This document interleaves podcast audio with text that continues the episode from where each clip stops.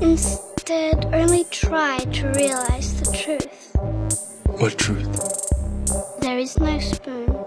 Read between the lines, bitch. There is no spoon. There, there is no spoon. Bitch. Fasten your seatbelts. It's going to be a bumpy night, bumpy night.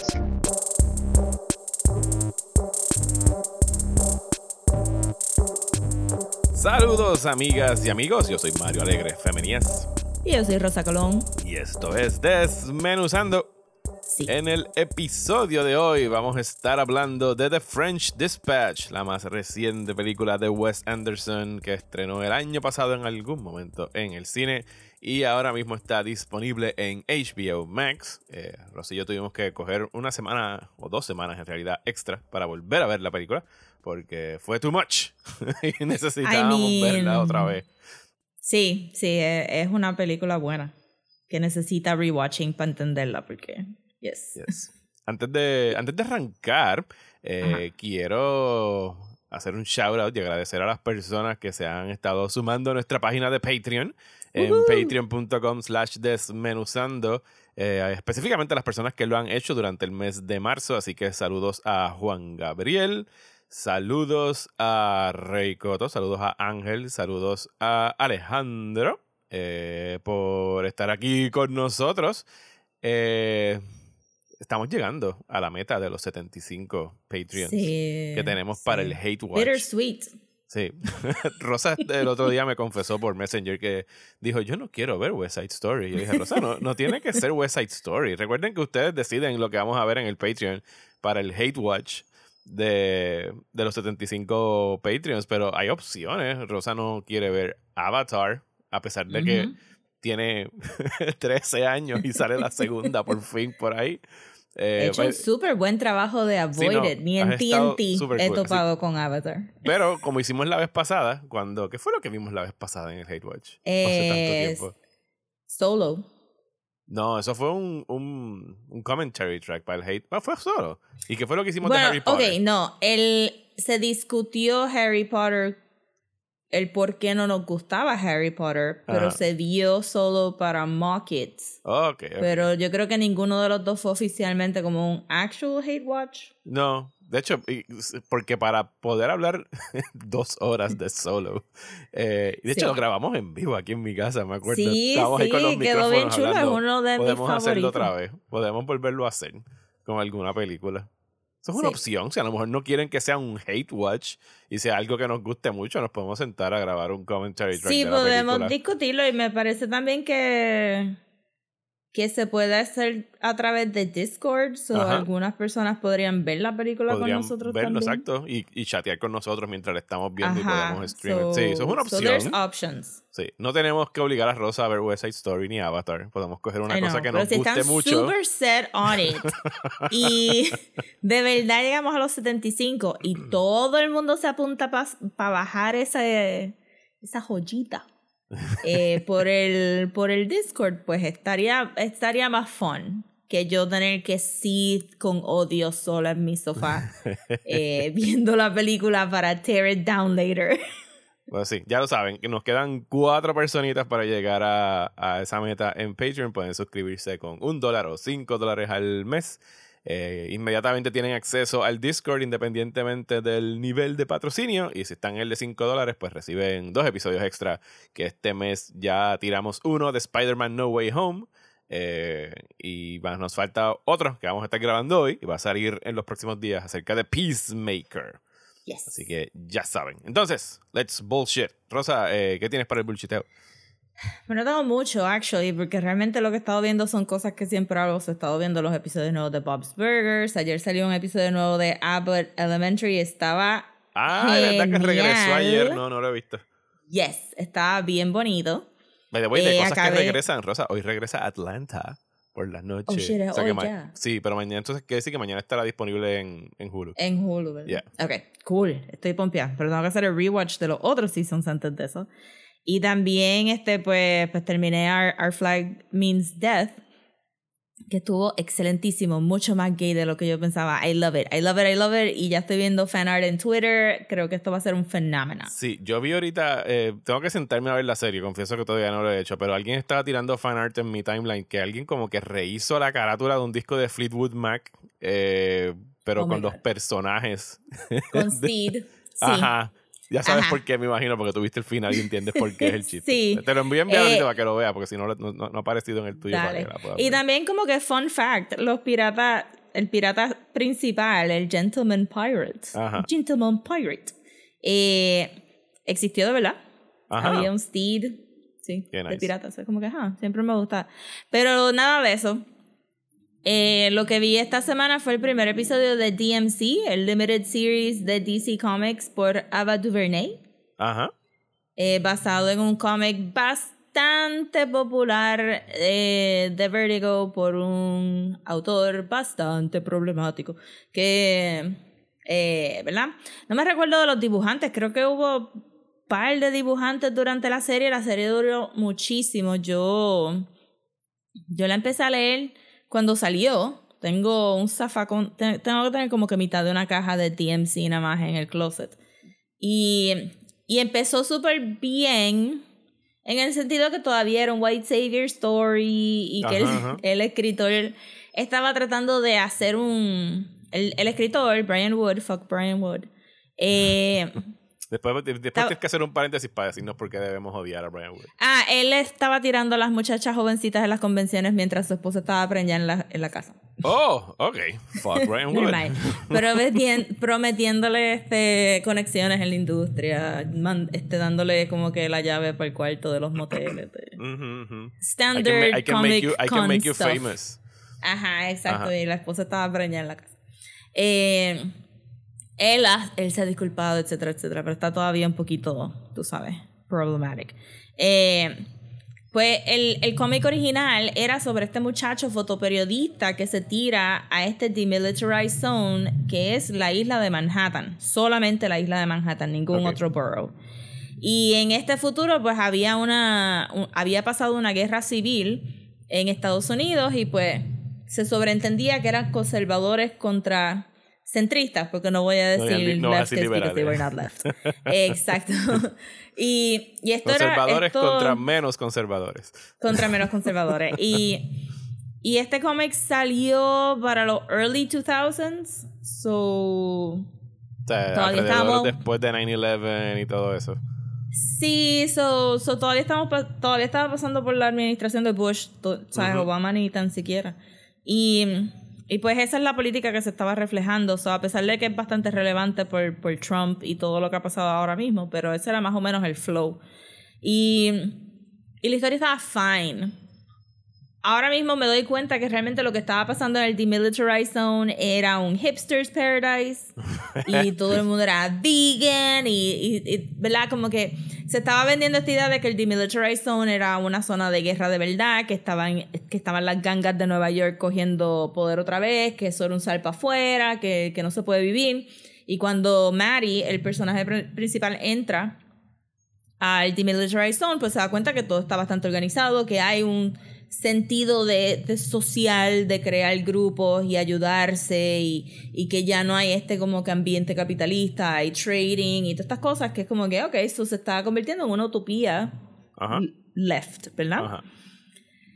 Eh, pero sigue siendo un white savior trope y, y las ganas de Brian Wood decir algo sobre periodismo se van por encima de la historia. So, él quería hacer otro Transmetropolitan, es lo que tú sientes.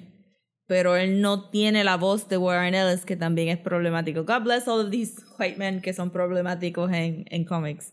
Este, él no tiene la voz de Warren Ellis tratando de hacer de Hunter S. Thompson. So it kind of fell flat después de un tiempo. Ok, so Ava DuVernay eh, cambia todo. Lo único que se queda es que hubo una guerra civil y que hay un demilitarized zone en Manhattan. Y el personaje principal es Rosario Dawson. Ella está haciendo de más o menos de otro personaje que estaba en el cómic, que era una, una medic. Y pues por ende estaba protegida para entrar, para caminar por todas las áreas del demilitarized zone. Aquí ella hace de esta eh, doctora. Fue lo que yo sentí. No sentí que era enfermera. Yo creo, pienso que era doctora, but I could be wrong. Eh, porque Otra realmente vez no está sé. Rosario Dawson haciendo de una enfermera. Eh, She loves it. She loves- Sí. Ya, ¿para qué? De verdad, te aprendiste todo el medical jargon. You may as well, ¿verdad? Sí, Aceptar todos los papeles. Ajá.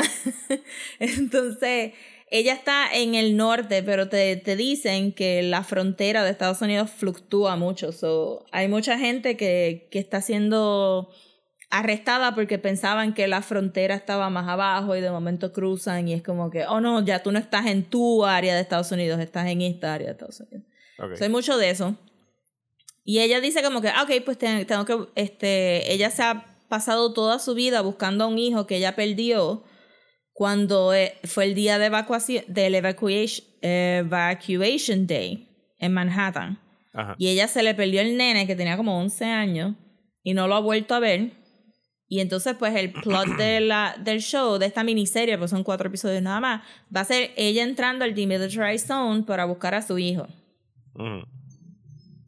Lo voy a dejar ahí porque el primer episodio, como es tan corto, pues todo está bastante condenso. Es como que. Sí, la, a la pesar de tiraron que de, no hablan- golpe, ¿verdad? Tiraron los cuatro Sí, episodios y eso es lo que hay. episodios. Es una película.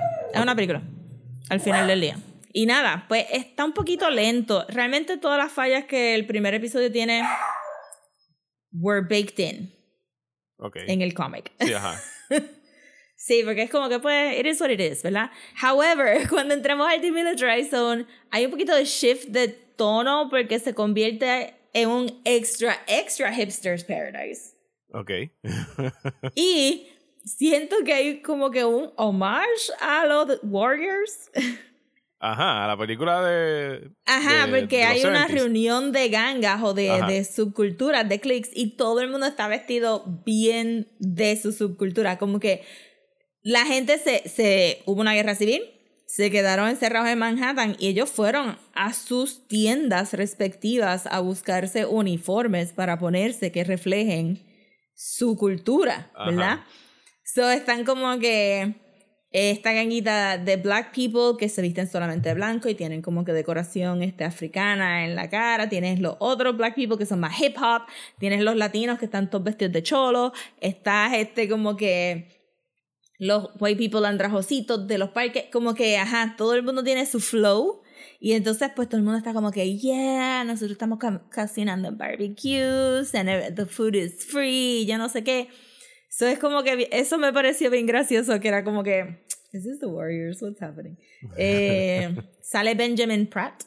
Benjamin Ajá. Pratt, ¿qué se llama? Ajá. Ajá, él es el otro principal y sale un Ava DuVernay favorite, yo diría, porque es uno de los de los actores que, que salió en When They See Us haciendo de del nene latino como adulto.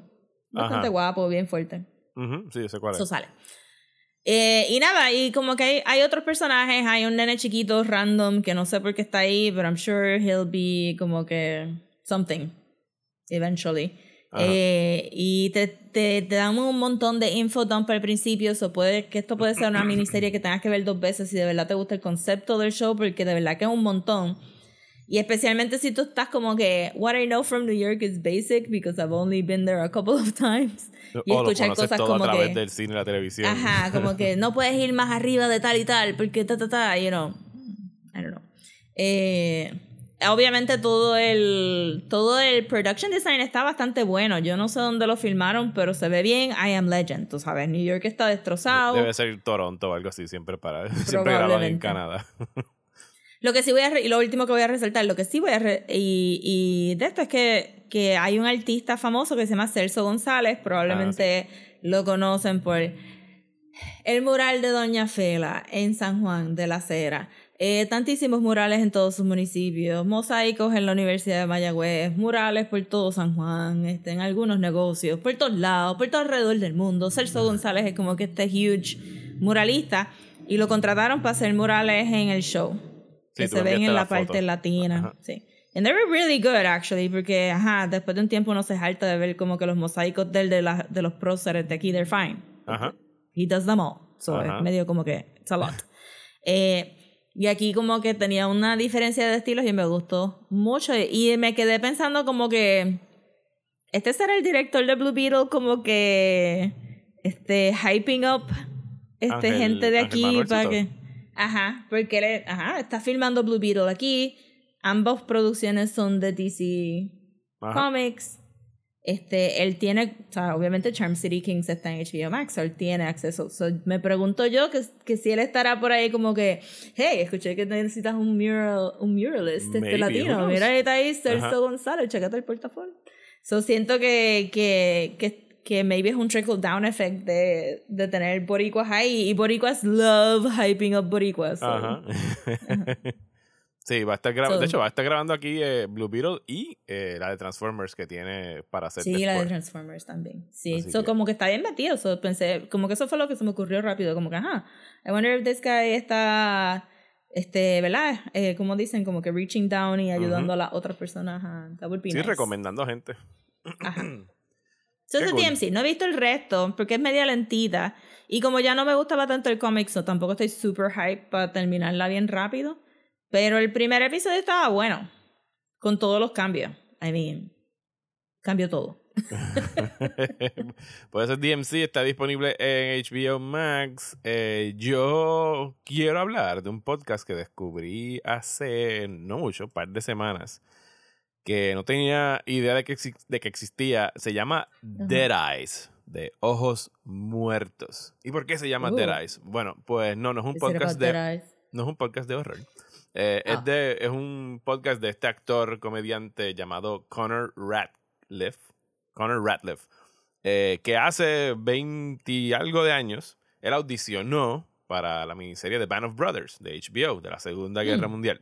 Wow. Eh, y entonces él audicionó a través de un videotape, ya estaba cast para hacer un very minor role que tenía como dos líneas en la escena. Eh, y entonces le recibe una llamada de su agente que le dice, mira, eh, es urgente, necesito que vayas otra vez al estudio porque eh, Tom Hanks, que iba a dirigir, el, es, es productor de la serie y es el que iba a dirigir ese episodio, eh, no está como que muy satisfecho contigo y necesita como que verte otra vez. He thinks, y esto, y esto, y esto lo cita en casi todos los episodios, he thinks you have dead eyes. Y es como que, diablo, o sea, tú eres un actor y escuchas eso y como que, what the fuck. Ajá, tipo qué rough. fue para allá, audicionó otra vez, leyó las líneas del libreto con Tom Hanks en, en el cuarto y el tipo le dijo como que, ah, diablo, qué, qué cool, pues handshake, bla, bla, bla, se fueron. Dos minutos después entró alguien y ya tú sabes lo que le dijeron fue como que we're looking to go another, in another Oh, direction. no. Y el pobre tipo ahí como que, pues desilusionado. eh, y decidió hacer un podcast acerca de esto 20 años después. El podcast lleva him. tres años corriendo, pero es por seasons. Son como, nada más tiene 30 episodios en total. O sea, ha hecho como 10 episodios por año.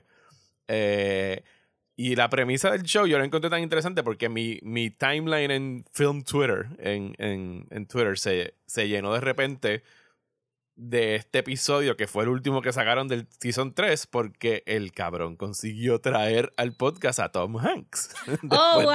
veintipico de años. Y entonces escuché el principio de ese episodio y entonces él como que, él entiende, miren, yo sé que a lo mejor esto pues lo están hyping it up y ustedes están llegando por primera vez a este episodio, así que entre mis productores y yo escogimos como que vayan para atrás y escuchen estos seis episodios que hemos hecho durante el año para que tengan más o menos un template de las cosas que vamos a estar haciendo reference. Y en realidad fui para atrás y escuché desde el primero. Y el tipo ha entrevistado ahí en el programa a, a John Hamm, porque fue compañero de él de teatro cuando estaban estudiando teatro. What? Eh, he hablado con Damon Lindelof en un episodio que es todo acerca de expectativas y failure y cómo uno se levanta de eso. Y en realidad el tipo lo ha hecho, o sea, algo que pudiera ser un podcast que era como que, ah, el pendejo de Tom Hanks me votó hace 20 años, voy a hablar pestes de él ahora aquí en mi podcast.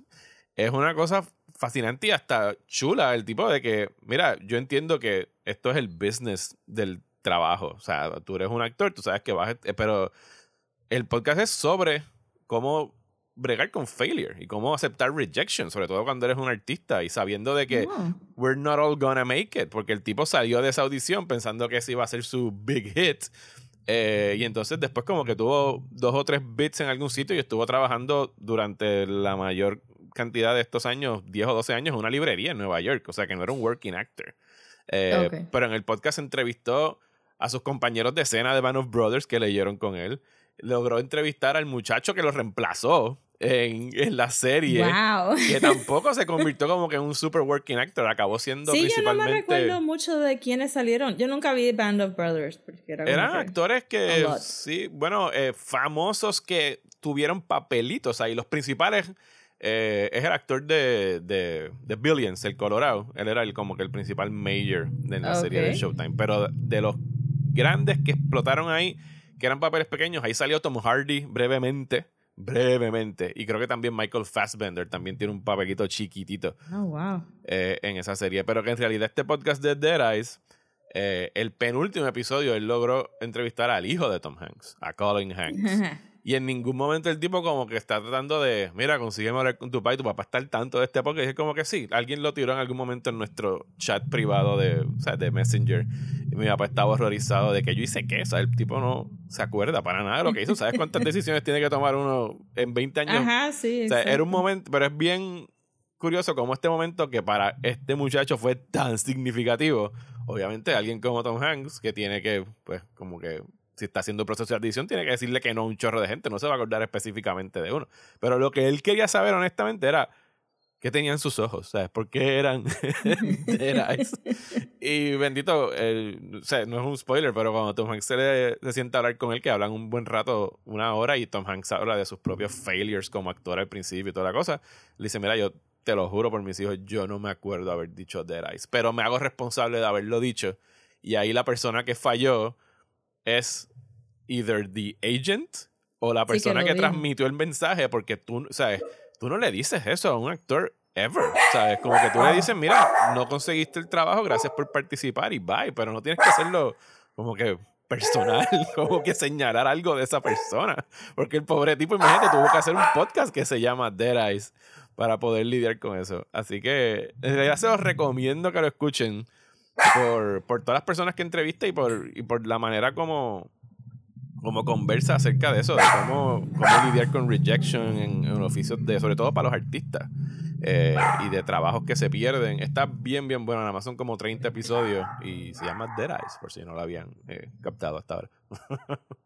Wow, suena súper interesante y qué bueno que pudo como que pick up from that. Ajá. No, y ahora tiene su podcast exitoso y todavía tiene como que eh, ha vuelto a actuar. Tiene unos recurrent eh, roles en Search Party y otra serie de Comedy Central, ¿sabes? Es un working actor, no es nadie. O sea, es un tipo que tiene que tener, lo más seguro, trabaja de actuación y trabaja en otros chivitos haciendo podcast, ¿sabes? No es un millonario. O sea, es, la mean- es el 80-90% de los actores y actrices que existen que son working actors que lo que le pagan son mil pesitos aquí, tres mil pesitos acá por, por algún chivito. O sea, no son gente que se están viviendo plenamente de esto. Tienen que hacer otras cosas también. Eh, pero sí está, está bien bueno. Y yo no sé ahora qué va a hacer porque el, todo el punto del podcast era preguntarle a Tom Hanks qué había pasado y ahora lo consiguió y espero que no lo que no acabe el podcast porque tiene como que todavía mucho material de qué hablar ahí. I mean, me cogiste con el tema de, de aceptar que maybe you peaked. Ajá. Que creo que es algo que, que casi todos nosotros bregamos con eso, ¿verdad? Es bastante universal la idea de que tú tenías estos goals y metas y, y como Ujú. que high watermarks que querías llegar y simplemente llega un punto que tú tienes que decir como que, well, o voy a redoblar esfuerzos o voy a tener que aceptar que llegué hasta hasta aquí llegué. y que that's it. Sí, sí, eso suena super nice. Sí, está bien chulo el podcast, de verdad que me gustó un montón. Bueno, eh, iba a escuchar solamente los seis o siete episodios que recomendaron y los he escuchado casi todos. O sea, estoy yendo como que para atrás a ver quiénes están. Ryan Johnson salen hablando en, en el podcast de él eh, acerca de, porque en algún momento él, después del failure de Man of Brothers, él tenía, escribió un blog sobre Star Wars Rumors, por joder, como un ejercicio de actuación, Mm. como que para escribir. Y el personaje que él se inventó para hablar de Star Wars le puso I kid you not, Ryan Johnson, el nombre que él se inventó. Y años después hay un Ryan Johnson haciendo Star Wars. No, no, en realidad todo el podcast, él lo, o sea, está editado de manera como si fuera Serial. ¿Tú sabes cuál es Serial? El programa este de True Crime que se hizo bien famoso, porque todo es así como que, ¿por qué el misterio de por qué I have dead eyes? Eh, y que cada vez que entrevista a alguien le pregunta como, le enseña como que su, su, su foto, es el- ¿cómo le dicen eso? La Sí, foto el, que- el headshot. el, el headshot, como que, do you think I have dead eyes? Es como que, no, no, you have very bright eyes. Pero es gracioso y el tipo es comediante, o sea que it's really funny. Así que me gustó Qué mucho ese nice. podcast. Eh, lo otro que yo tenía para el bullshiteo era que me estoy leyendo A Brave New World. Ajá. De Huxley. Brave New World. Brave New World. Sí, porque, ajá, este, porque cada vez que, que dicen pues de libros o literatura que, que presentan un post-apocalyptic Ujú. world, Ese es de los bla, primeros bla, que bla, siempre mencionan. dicen 1984, The Handmaid's Tale y Ajá. Brave New World. Eso se lo ya habías leído los otros dos, así que te Sí, faltaba ya me había leído los otros. dos, son como que. Eso faltaba este. Y ajá, pues llevo leyendo también un montón de, de graphic novels que estaban bien cool, pero dije, pues déjame coger ahora para leer esto. Y no busqué nada de información. Y este de verdad que es el único libro que la gente lo menciona, pero no es como que. No es, no es tan. eh, como los otros, ¿verdad? Como que tú puedes decir, ajá, este Big Brother is watching you, y ya la gente sabe de qué tú estás hablando. O tú puedes hablar ahora de Gilead y la gente sabe de lo que tú estás hablando. Pero de este como que nadie mencionaba nada, nada más que, ajá, este, eso es medio Brave New World y yo. Ajá, pues tengo que leerlo. Y lo empecé a leer y es como que, what the hell is this book about? Ok, pero te está gustando. I mean, no sé todavía, de verdad, como que es bien, como que no estaba preparada para que fuera super, super British. Pero lo es. Lo es, pero no sabía que iba a ser sobre un, un post-apocalyptic que fuera eh, sobre clones, como que clones y Ah, casta. Ok, ok. So, no entiendo, no estoy viendo muy bien cómo se, es relevante, tan relevante como 1984 y como Handmaid's Tale. Ok. Eh, porque siento que, que las castas están en los tres libros, ¿verdad? Como que Ujú, en ujú. 1984 pues estaba el worker, ¿verdad? Están los plebeyos y están los, los party members. Y en Handmaid's Tale pues obviamente están las wives, las handmaids, este, los, los generals o los captains.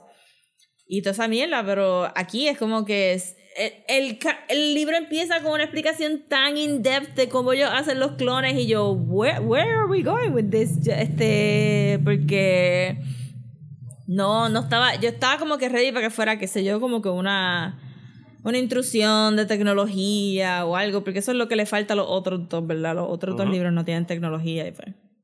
Y aquí hay, como que leí información después de que empecé a leerlo, porque dije, I don't understand this book.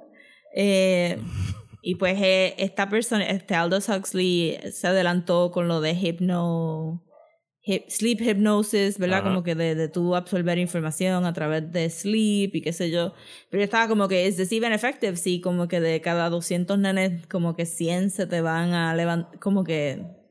Sí, de, de cada 200 nenes como que 3 se te levantan y se dan cuenta que los están indoctrinando a través de, del sleep. O sea, como que it's not that effective. Y entonces, que, que todo fuera alrededor de la promiscuidad. Eso es como que, ah, este nadie es monógamo, everybody belongs to everybody else. Es el, el lema que dice este, la sociedad. So, se ve mal si tú, si tú no te estás tirando a diferentes personas. Obviamente todos son super straight porque no van a haber gay people. Y, y es como, pero entonces todo este, El- tú- ¿Cuándo se escribió este libro? I don't know. Como los 1960s, 60, quiero decir ¿verdad? como 50s, 60s, porque son el, el fashion de Ok. las nomadic girls. Ah, ok. Es que los Las gay people no existieron nomadic. hasta los 80s, por eso es que no salen. I guess. Está brutal, entonces yo. Es weird. Y, y en vez de, ¿verdad? Como que es en Inglaterra, pero las cruces cristianas le tumbaron el palito de arriba para que sea una T y le rezan a Ford por el A- T. a Ford como el del carro. A Ford como el del carro. Ajá. Todavía no me han explicado por qué eso. Estoy como que. alright. este. Y.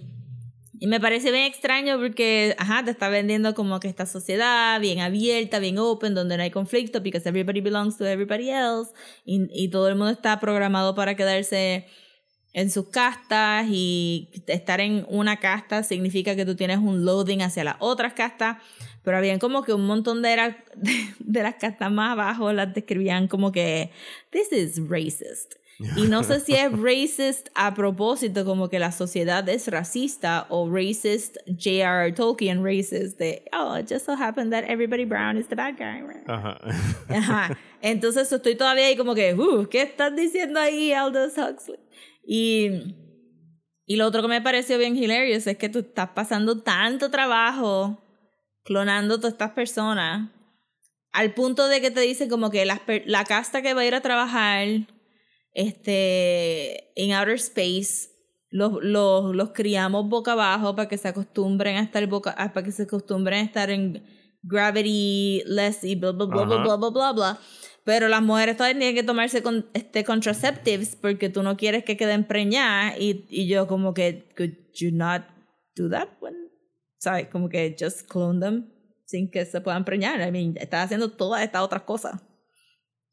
Entonces es como que se tienen que tomar como con una retilieja de pastillas. Y algo de que todo el mundo tiene lupus, yo no sé. Estaba ahí como que... no me la estás vendiendo.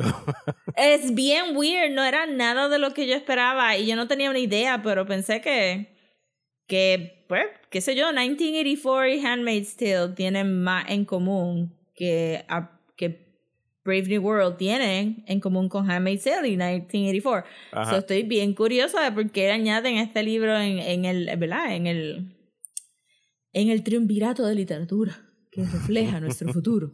Eh, porque este libro está ahí, porque me parece a mí que es como que, bueno, maybe en algunas cosas, pero yo no diría que nuestra sociedad promiscua by a half, cuando todavía la gente no puede decir que son polyamorous sin que como cinco personas se echen a reír y se vayan blushing, running away este, del sitio. Es como que... So, estoy más o menos por la mitad. Y lo que estoy viendo, pues que, ajá, que hay un, un muchacho, of course, porque los nenes, que se siente como que unsatisfied with life, porque es más bajito que el average de su casta y pues este, está como que bien depressed. Este, y era como que, I'm sure que vas a virar el mundo patas arriba o te vas a quedar triste for the rest. Como que ninguno de estos libros acaban en happy endings, ¿verdad? estoy asumiendo que es como que, bueno, o explotas toda tu sociedad o you're gonna stay mad about it y, te, y se acaba el libro. Ajá. So sí, este, ya les diré cómo termina, pero estoy, estoy bien como que, huh, I did not know que esto iba a ser sobre Bunch of Clones. Sí, no estabas eh, esperando eso. No, no, de verdad que no. Estaba esperando maybe algo más como Fahrenheit 451. Sí, o... ¿Cuál es la otra? Digo, no, esa es de Time Travel, la de Slaughterhouse 5. ¿Tú leíste Slaughterhouse 5? Sí, me gustó mucho. Sí, esa está nítida. Nunca han hecho una buena adaptación de ese libro en, en película. Sé que existe una, pero no recuerdo que sea Sé que existe una y recientemente hicieron una adaptación a la novela a una novela gráfica y se ha ganado un par de awards. Ok. Ah, pues fíjate, no sabía que había una novela gráfica de Slaughterhouse 5. Sí. Yo te he dicho el libro, eh, ¿verdad? Yo conseguí Slaughterhouse 5 en uno de esos libros libres. De los que están así en la calle. Ajá. Ajá, tiene que anotaciones. Y tiene anotaciones. En, en, una parte cuando él describe toda la secuencia de la guerra, pero en, en Rewind. Ajá. ¿Verdad?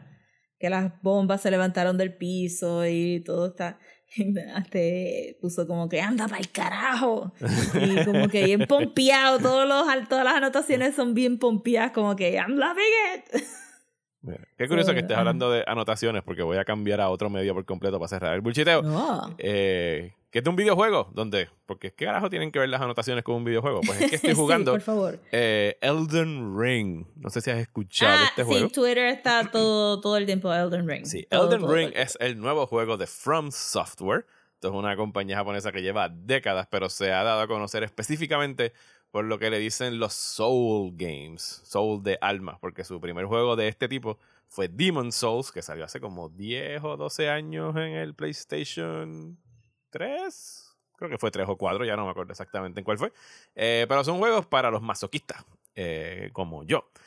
porque es un RPG donde tienes this dude que tú creas, que puede ser un knight, que puede ser un mage, que puede ser whatever, pero es bien difícil los juegos. O sea, eh, los boss fights y, los mobs y lo que sea, funciona de, de, tal manera de que tú tienes que ir coleccionando souls, es como que el currency del juego, que es lo que tú inviertes to level up. O sea que si tú tienes que estar matando diferentes monstruos alrededor del mundo, pues necesitas ese currency para poder después ir a un cierto sitio en level up tus stats. The thing is, y en esto ya tú tienes una idea de por dónde voy, porque tú jugaste Hades, que si te matan en el juego, tú pierdes oh. todos los souls. Y la única oh, O sea, todos los que tengas coleccionados hasta ese momento. Si ya los invertiste en leveling up, pues ya los pues invertiste. Pero la única manera de recuperarlos es if you run back a donde te mataron y tocas ahí como que lo que quedó de tu cuerpo y vuelves a absorber todos los souls de vuelta. Pero lograr hacer eso a veces es very difficult. Eh, Mm. Y esa gente después sacó eh, Bloodborne y sacó Sekiro. Y ahora el más reciente, que es lo que la novedad de Elden Ring, es que es el- primer juego de ellos, que es un open world game. Y el open world es ridiculously open. Eh, tiene múltiples bosses. O sea, tú, tú abres las puertas de un sitio y te espera un boss que de un golpe te mata. Eh, pero lo que hace este juego distinto, además de que es un open world game, es el hecho de que tú puedes eh, escoger hacia dónde ir. O sea que si de repente te das contra una pared y hay un boss que no puedes pasar, pues you can go explore another part of the world. Y como que eh, o sea, tiene como que es bastante análogo a jugar como Breath of the Wild de, de Zelda. O sea, que tú tienes como que libertad de coger y arrancar para donde tú quieras. Y hasta ahora me estoy disfrutando mucho de esa exploración, pero en lo que respecta a, las anotaciones, es que este juego desde el principio, su componente multiplayer, además de que otros jugadores pueden invadir tu juego en do PvP, o sea, es como que player versus player y pelear. O sea, tú tienes la opción de, turn that on and off, pero la mayoría de la gente lo deja aprendido porque es como que parte del, del estrés del cabrón juego, porque es bastante estrésico. O sea, yo logré, o sea, aquí hace dos o tres días yo me tiré un puñeta que deben haber escuchado en el cuarto piso del edificio porque estaba tratando de matar a un boss que me estaba dando mucho trabajo. Y Rosa, cuando te estoy diciendo que la vida del boss no se veía. O sea, Oh, estoy diciendo que al, al no. boss le deben que haber quedado como dos puntos de hit points y me mató. O sea, cuando yo lo tenía a ese punto, y ahí fue que yo grité y tiré el control y me fui para el carajo. O sea, esa es la actitud del juego. Pero las anotaciones son que la parte friendly del multiplayer es que los, los demás jugadores pueden dejar messages en el piso. Son como que unas escrituras, un scribble blanco. Y son Ok. cosas para ayudar a los demás players, como que, ¿sabes? Watch out, Ah. como que... Y no tienes como que control pleno de, de escribir. O sea, tú no puedes type lo que te dé la gana ahí porque tienen que controlar las barbaridades que la gente puede escribir. Pero tienes que Of course. escoger de un set de diferentes mensajes que puedes dejar, como que trap ahead. O como que watch your flank. O qué sé yo. Entonces tú estás entrando a un sitio y es como que lees el mensaje y es como que, ¿sabes? Como que great opponent up ahead. Y tú como que, ok, pues voy a entrar a Ok. este cuarto y de repente, oh yes, there was a great opponent up ahead y me mató de un golpe. O sea que esa parte, y eso lo han tenido todos los Souls games desde el principio. Y es una manera como que bien nítida de estar jugando en multiplayer sin estar metido en multiplayer, porque los otros jugadores se Sí, están exacto. ayudando mutuamente. Eh, y me estoy disfrutando mucho. Eh, Elden Ring, sufriendo con él. Estoy ya como Tenía, level tú, 40. tú mencionaste algo similar en, en Death Stranding, ¿no? En Death Stranding, Como Death- que- sí, Death Stranding lo que tenía es que las los otros players podían construir estructuras entre... Ajá. Se podían ayudarse. O sea, si tenías que como que cruzar algún un cañón o algo por el estilo, alguien podía construir un puente. A lo mejor no lo podía construir completo, pero podía dejar, qué sé yo, 10% del material necesario para construir este puente. Y después alguien ponía un 15%. Y, ponía- y el puente se construía y cuando se construía todo el mundo recibía como que algún tipo de like o algún beneficio por haber contribuido a construir el puente. Sí, esa parte también de The Stranding me gustó un montón. Otro juego que a mucha gente no le gustó, pero yo lo Sí. encontré fascinante jugar The Stranding. Suena súper cool. ¿Cómo, ¿Cómo son los kills en, en ese juego? Porque ayer estaba en un Twitter feed de Ajá. que, los que los kills son funny, pero frustrantes. Sí, Pero tú, ajá. pero en el sentido de funny pero frustrante, ¿en qué sentido? Es como que dijo algo de, de que había como que una bola de esqueletos que venía hacia donde ti Ajá. y que tú la esquivabas y de momento era como el equivalente de como que y de momento te caías por un roto. Y Ajá. era como que, ajá. Sí, porque puede- porque sucede. but- Sobre todo ahora, porque es un open world. He visto varios videos graciosos. Había uno de un tipo que estaba peleando con un oso. Un normal size, average, grizzly-ish bear. Y el tipo está peleando. Como es un open world ahora, pues ya no hay como. Porque antes tú. Si era como un straight path donde tú tenías que estar jugando, pues tú sabías que tú tenías que clearear el área, como quien dice, de los demás monstruos antes de ir a pelear con el Big Baddy que está frente a ti para que los otros no se metieran a pelear contigo. Pero ahora, como es un open world, hay más oportunidades de que, como que, ¡Ja, ja, ja, te maté! Y de repente te volteas y está un Big fucking Mama Bear detrás de ti. Y eso, hay un video que vi de eso donde el tipo mató al Grizzly Bear y fue como que, ¡yeah! Y se voltea.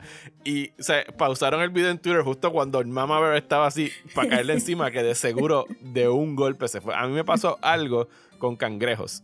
Yo estaba por la playa con mi caballito Y, había un cangrejito. Y yo, como, ¿qué? Cangrejito pendejo. ¡Pah! Y le metí como con, la espada al cangrejo. Y de la nada, de abajo de la arena, sale Big Mama Crab. Sea, y de un golpe me botó del caballo y me mató. Y yo, como que, ajá. Ok, pues ya yo sé que no debo atacar animalitos en este juego. porque siempre van a estar sus mamás por ahí. Una lección valiosa para un juego y para la vida real. Ajá. O sea, no te metas con little animals or children.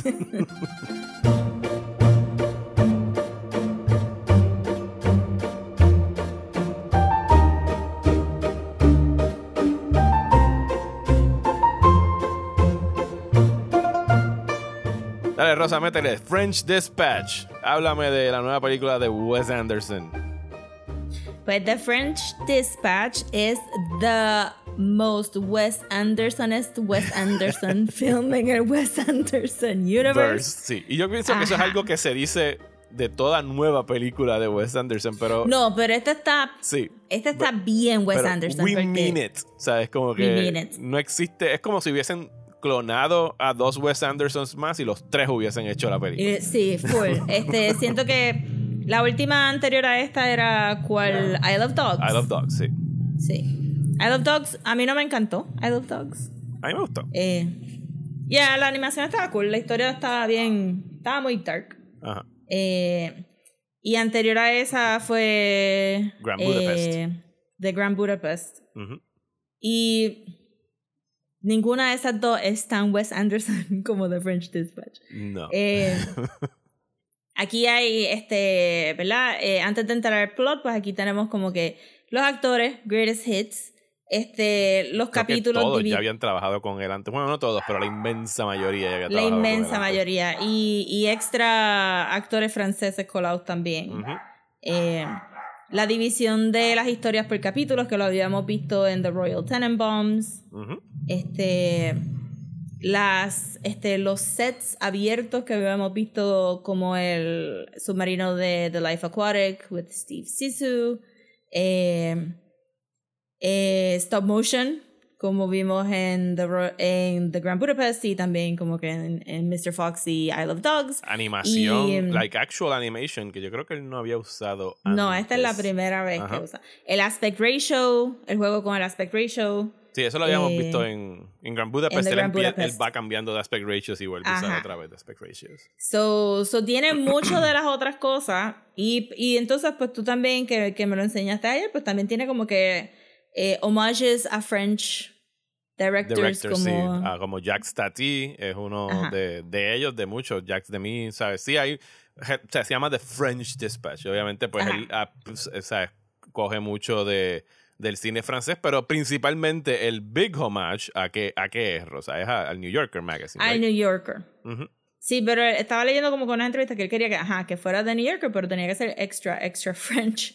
And he did it. Ajá. Este, it is extra, extra French. Eh, me enteré anoche también que filmaron en el town de Angoulême, Ajá. que es que eh, famosísimo por el Comic Festival que pasó actually el weekend pasado. Ajá. Y ellos tienen su Grand Prix. Sí, su Grand Prix este eh, premio. El, el bebecito con su motora. Ellos tienen el, el Grand Prix, este, su premio Grand Prix. Este, es, es un festival inmenso, inmenso. Y todos los años que se da, salen fotos de Angoulême. Y Angoulême es, es como que esté exactamente como se ve en The French Dispatch, pero con murales de cómics, con un montón de tributos a cómics franceses por todos lados. Los cómics en Francia son serious. Ok. No son tus superhero comics, de, son serious. Animación en Francia es serious. Ajá. Eh, los cómics en Francia es como que es, es high art, serious. Eso, este, y todo el y eso se, las fotos siempre se ven bien brutales. Está en mi bucket list desde hace años. Yo me estoy muriendo por ir a Angoulême. Y cuando veo que filmaron The French Dispatch en Angoulême, fue como que, of course. Because it's the best. Eh, y pues se trata de este. The French Dispatch se trata de este reportero slash person with privilege, porque su papá era el dueño del Kansas City Ajá. Newspaper, eh, que es el personaje de Bill Murray. Y mm, él se va supuestamente, ¿verdad? Porque al final dicen sort of. Este, la leyenda es que él se fue de vacaciones a Ennui, Ajá. sur Blase, de, eh, a pasar un tiempo y ahí empieza una revista que se llamaba Picnic, que eventualmente este, se convierte en The French Dispatch, que iba entonces hacia el periódico de Kansas. So, era toda esta cosa bien metropolitana y bien worldly que llegaba como que al medio de Kansas. Y la película comienza con la muerte de este editor eh, y después me di cuenta, después leí que es esta mujer. Este, Angelica Houston. haciendo una narración. Angelica Houston Ajá. que está narrando. Eh, y Sí, que, pues, ayer, te- cuando la vi en el cine, no. O sea, no capté la voz. Ayer la puse y Mm. como a los dos minutos fue como que, wait, esa es Angelica Houston. eh, de Royal Ajá, yo no me di cuenta, yo pensé como que pues en, en algún momento llegué a pensar que maybe era otra de las actrices que estaba en el set en ese momento, pero of course que es Angelica, esa es la voz. Sí, no, y como, porque no hay nadie de los, ninguno de los personajes que sale como que le reconocen la voz. Es, es un, es ella, solamente es la narración, that's it, es lo único Sí, que es hace la en película. narración eh, y que está super nice. Y entonces pues te dicen que, que las instrucciones, la narración que está haciendo, que está por encima de este visual de este mesero haciendo un mise en place este, de Ajá. comidita súper detallado.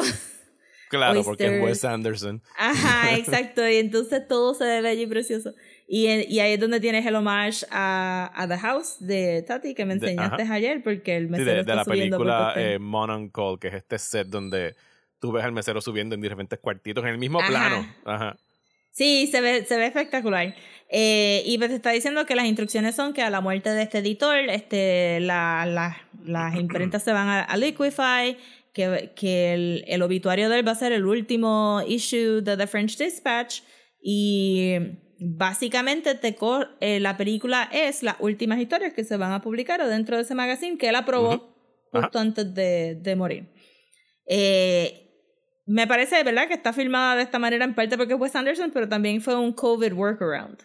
Eh, no, esta No. película, esta película estrenaba en el 2020 en Cannes. Ah. Y la pospusieron todo un año cuando explotó el COVID. O sea que esto estaba filmado eh, pre-COVID. Sí. Ah, ok, ok. Pues fíjate, pero funcionaba también para Sí, sí. COVID el- times, ¿verdad? Ajá. Está nice. Este, pues, como que como vi a todo el mundo separado, pensé como que, oh, it must be COVID. Eh, so, estamos divididos entre la oficina del editor, Ajá. la historia de Luke, de Owen. De. Owen Wilson. Luke. Owen Wilson. Este Owen. Wilson. Ajá. La historia de Que es como, un, Francis es como un es el Travel Lodge, más o menos, del principio de la Ajá, sí, es como que. eh, bueno, pero también te da la historia de, de Ennui. Ajá. Y después tenemos la historia de Benicio del Toro con Benicio del Toro, pero realmente es de Tilda Swinton, porque ella es la que lo está. Ajá, es la, escribiendo la narrando. ella. Ajá. Ajá. Sí, aquí hay, ¿Qué aquí hay layers. Vamos a ir uno por uno, por uno más, más in depth sin, sin mucho spoil, pero para que sepan los capítulos, pues ajá, el de Lewin Wilson, el de Tilda Swinton, el de Francis McDormand Ajá. y el de. Y al final terminamos con, Con el, el de obituario. Jeffrey. no, Jeffrey con Wright. el de Jeffrey Wright. Sí, digo, son, en realidad, ayer viéndola otra vez y se me quedó, no pude acabarla. eh, pero los nombres están buenos, así que va- vale la pena como que mencionarlos. El Ajá. primero, que es el de, el de Owen Wilson, es The Cycling Reporter, que se llama Herb Saint Sazerac. El segundo, que es The Concrete Masterpiece, es de J.K.L. Berenson, que es el de Benicio del Toro, el artista en la prisión con, con la oficial. El del medio es el de Francis McDormand, que se llama eh, Revisions to a Manifesto, de Lucinda Sí. Y el último es el de The Private Dining Room of the Police Commissioner, by Roebuck Wright. Sí. Que es el que es más un James Baldwin type character con nuestro queridísimo Jeffrey Wright. Jeffrey Wright. Y para mí, esa es mi favorita. Sí, mi favorito es el Concrete eh, Masterpiece, pero como dije, no pude volver a ver este de Jeffrey Wright, so put a pin on it hasta Mi segundo favorito es el, es el de The Concrete Masterpiece. Y yo creo que mi menos favorito es el de la rebelión. Sí, ese el, para mí también. el de este manifiesto. Ajá. Porque me gustó mucho visualmente, pero ahí sí que, que I stumbled a little bit con lo rápido, porque están hablando inglés y francés a la Sí, misma vez sí, y hay sí. mucho switching no, around. aquí y- hay que. O sea, yo vi esta película en el cine. Yo fui pompeado al cine a verla. Eh, y cuando Rosa dice. Cuando tú dices que es como que the most Wes Anderson thing ever created, es posible que sea too much Wes Anderson para una hora y cuarenta minutos. O sea, He y- visto un poquito críticas de eso, sí, que es como que y, it's a y- y lot. me, y me explico. O sea, yo pienso que visualmente y cinematográficamente es Wes Anderson's most accomplished y amazing work. ¿Sabes? Pero parecería que se iba a morir como que el año que viene y él lo sabía y decidió, bueno, aquí están las tres películas que me faltan en una. y es porque, ¿sabes? Cada escena, ¿sabes? Cada montaje, desde lo que tú mencionaste del tipo montando la, la, la, la- la comidita y, y los, los entremeses y el alcohol y qué sé yo, hasta cualquier escena de, de Owen Wilson en la bicicleta, en el subway con las ratas de fondo caminando que va cambiando todo. Era, era too much. Entonces me estabas hablando y enseñando cosas a la vez. Y yo, mi cerebro estaba como que, oh my God, qué tiro más cabrón. Ah, espérate, me perdí dos párrafos de información. Where am I en la Sí. historia? Y era como que necesito a pause button y slow it down a little. Sobre todo en ese del Revisions Manifesto. Fue como que cuando. Sí, ok, fue ay, un yo, montón. yo perdí el control de ahí en, en Revisions Manifesto. Fue como que. ah, Especialmente no, porque las no referencias siguiendo. No son familiares tampoco. Ajá. Sabes que, que había que buscar información para tú saber lo que estaba pasando. Obviamente, si ustedes son fanáticos del New Yorker, yo sé del New Yorker por las ilustraciones, porque tú sabes, es un es un goal tú decir que tú tienes una ilustración en el New Yorker. Pero yo no realmente había considera- considerado como que el literature side de New Yorker y pues claramente eso es lo que le gusta mucho a Wes Anderson, como que le gusta el literature side y cada uno de estos escritores tiene su voz, tiene su manera de escribir, tiene su lenguaje, eso es como que un, un, un whiplash tú ir Ujú. de una historia a otra. Sí. ¿sabes? Fíjate, de una, una, una crítica que leí en algún momento cuando salió la película es precisamente el hecho de que cada de las tres historias tiene una voz bien distintiva eh, pues, por el point of view del narrator. Y que el hecho de que él, o sea, es que la voz es bien distintiva, pero visualmente es Wes Anderson. Sea, es que él no trató de como que darle una estética distintiva a cada short y a lo mejor por eso es como que esa eh, como que es Maybe. abrumador después de yo creo que yo, 40. yo creo que yo hubiera encontrado eso más overwhelming. Tres A mí me gustó distintos. que. Sí, a mí me gustó que todo se sintiera bien seamless. Porque hay tanto juego de Wes Anderson Ujú. versus tener algo bien diferente. So, again, además de todas las cosas que nosotros mencionamos que él usa, que son sus greatest hits, él también usa blanco y negro y colorización por encima del blanco y negro Ujú. en ciertas partes. Y, y pues, ¿sabes? Yo no sé. Y hay animación 2D, full color. It's a lot. So, para mí, para mí me funcionó bien que se sintiera seamless, que la, la visión de Wes Anderson. Pero sí sentí que, que, que es una película que, aunque se debió de haber visto espectacular en el cine, Sí, bueno, te, te- te digo, yo, y estaba sentado bastante al frente para esa función. sí. eh, y es overwhelming. O sea, e, era, de- y de verdad que cada vez que cambiaba el formato, en el cine sobre todo, le daba una cualidad teatral, como que estabas viendo una escenografía y se veía Ajá. cabroncísima.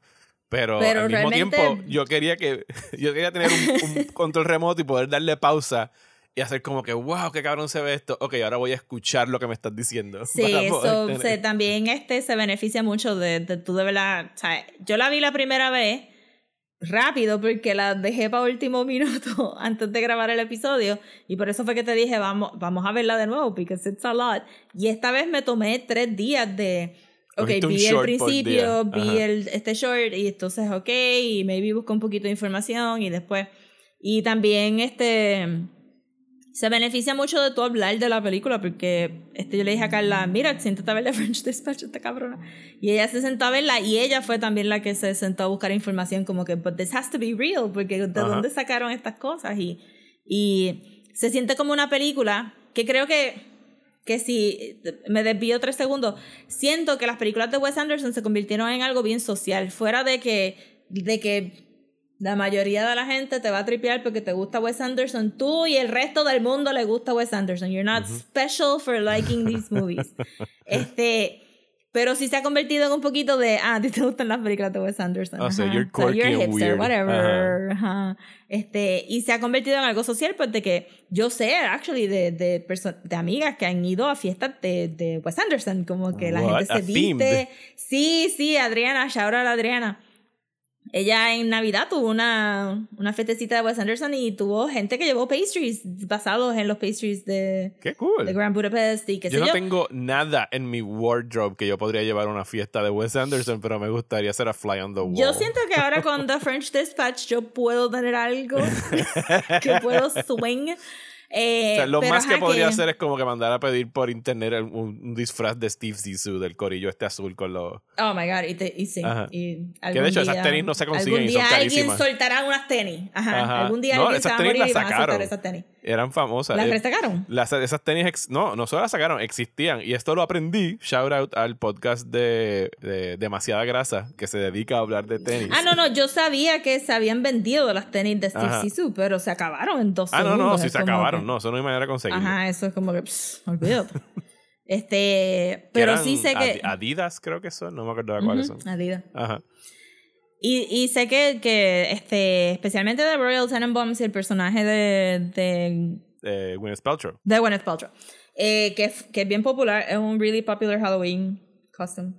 Y los de Moonrise Kingdom también fueron really popular Halloween costumes. Como que las películas de Wes Anderson se convierten en social y siento que The French Dispatch, aunque él no lo sepa, es una película que tú quieres ver con tus panas porque todo el mundo va a ver algo and they will point it out. Ujú.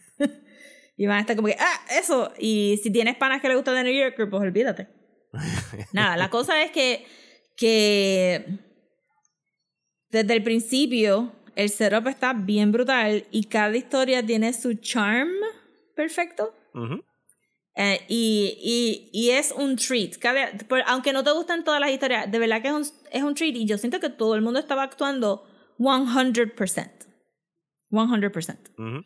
So, la de Owen, la de Owen Wilson está bien buena para pa, Pa pa explicarte el town. Sí, para establecer. Pero es la más funny. Ajá. Sí, es, que Es la, más funny. Esta no es the funniest Wes Anderson movie. O sea, Grand No. Budapest era mucho más graciosa y Rushmore y Tenenbaums. Esta. eh, Owen Wilson es el que trae la comedia a esta película. Lo demás Y puede la ser funny también. en términos así de como que situaciones incómodas o cosas así. Me- específicamente Sí. en el de Benicio del Toro hay muchos sitios de como que I should- don't know if I should be laughing at this. Pero Bueno, la de Benicio del Toro es funny porque está haciendo una crítica a la, ¿verdad? Al mundo convencional de, Ajá, de- de arte arte. de colección, especialmente Ajá. cuando entra en escena Ma. Clampett. Clampett. este, y, y la absurd, ¿verdad? El absurdity de coleccionar arte. Eh, y la creación, y el, abs- y el absurdity de crear arte. Eh, pero la de Owen Wilson estaba funny con lo de las prostitutas, los altar boys Ajá. half drunk on, on Sí. the wine Sí, de la, ayer, de sí, ayer de Cristo. mi es- con, con the blood of, con the blood of Jesus Christ estaban drunk with the wine of Jesus y yo me reí después la- hay un momento bien pequeño donde están leyendo su historia y me gustaba me encantó el cero porque están como en la oficina del editor está Bill Murray leyendo él está cargando la bicicleta a la izquierda tiene al reportero que describen como el reportero que lleva aquí 30 años pero nunca escribe un carajo Nunca escribió nada. Que aparentemente está basado en alguien real. de Estaba seguro leyendo. o sea, de Este, seguro en el blog que te mandé, Ajá. dijeron que, que probablemente él había hecho como que amalgamations de diferentes artists, de Ajá. writers, pero que había uno que había escrito, que era el personaje de Owen Wilson, que había escrito sobre el underworld de la ciudad, Ajá, pero que tuvo un writer's block que duró como que 30 años. 30 años pero estaba todavía en payroll ¿qué, Pero qué iba a la aquellos? oficina y no escribía nada y le decía Ajá. al editor, ah, mira, es que tengo esta idea, pero nunca la escribía. Nunca lo escribía, sí. Pero el personaje Sí. de Bill Murray es el que le dice a Owen Wilson como que, cabrón, no podemos meter un parquecito, un ice cream shop o algo en esta historia. I hate flowers. Ajá. No, ah, y eh, el motto este, del editor estaba bien bueno. El, whatever you do, try to make it sound like you wrote it that way on purpose. Como que eso está brillante porque regardless si tú escribes o dibujas, es como que whatever you do, try to make it look like you did that on Sí, purpose. que era es como que, completamente intencional. caramba, ese es el secreto. Eso me gustó mucho también. Y me gustó que la introducción a los escritores fueron a través de las oficinas, pero no los vemos en las oficinas hasta que Bill Murray entra a editar lo- lo- los papeles. De hecho, ayer yo tenía ganas de, y no lo hice, again, yo quiero pausar esta película cada rato, que yo creo que es algo como que bueno que decir de una película, el que yo quiera, I want to pause it Sí. and watch it, es que la introducción de los artículos, alguien, posiblemente Wes Anderson, se tuvo que sentar a escribir los artículos y aparecen, eh, tú puedes ver columnas a, las de, a izquierda, a derecha y tú como que, o sea, a lo, mejor son, a lo mejor es el mismo libreto de la película para que parezca un artículo, porque está escrito, o sea, la película está escrita como Sí. artículos. O sea, hay un narrador contándote los artículos y a veces entre medio pues ponen las escenas de los personajes hablando. Sí. O sea, que él Eso tiene que haber hecho el estaría- ejercicio. Bueno, tiene- bueno, hay un libro, ¿verdad? artículos. Hay un libro de The French Dispatch, de la Eh, producción de The sí, French Dispatch. Sí, existe un libro. So, ahí de- probablemente deberíamos de tratar de conseguirlo. Entonces, la segunda historia en- es la de la de De Benicio Timothy del Toro, pero Ah, No, la segunda ah, es la de segunda, del mala mía, sí, Concrete Masterpiece. sí. yes. Pero realmente es Tilda Swinton dando una conferencia Sobre. en el Clampett Collection. Ajá. Que me encantó porque ella le estaba dando estos flourishes como que si fuera un show de televisión. Ujú. So, cuando había la pausa Sí, para cortar el flashback, ella hacía como que, ajá, como que, ajá. Y se quedaba ahí en, en un awkward pause. Este, y, y la manera que caminaba como que interrumpía, como que, I'm gonna have my drink now. Y de momento se salía del micrófono y le. Eso quedó brillante. Entonces eh, dábamos el flashback. Y entonces aquí es la historia del Benicio del Toro, pero cuando hacemos el flashback a él más joven, es el actor de The Grand The Budapest Grand Budapest, yes. que recientemente, y lo estoy, simplemente me voy a desviar de nuevo, este podcast va a ser largo, pero no me importa, porque me fui por un boquete de Twitter sobre una controversia ficticia. Él es Tony, Re-. Tony, Tony Revolori, by the way, se llama. Tony Que es el Revolori, que hace pues, de, de Flash Thompson en las Ajá, de. Flash. Ajá. Pues aparentemente alguien de Twitter, a- este, ¿verdad? Cogió el post donde dijeron que Tony no había estado en la escena, en una de las escenas de, de Spider-Man No Way Home, Ajá. en la llamada donde él está en el MIT Mixer y pues sí, que era un, era un blue screen, todo lo que tenía atrás de él. era un blue screen, Ajá. pero este se convirtió en una controversia bien brutal en un thread porque la gente, alguien dijo que eso era CGI Ajá. y eso no es CGI, eso es compositing. O sea, Marvel grabó una fiestecita en una casa Y después lo y metieron grabó a Tony Ajá. en un blue screen and they just meshed it together, no CGI, y pero la- al decir CGI, la gente asumió que los extras en la parte de atrás Eran computer generated imagery.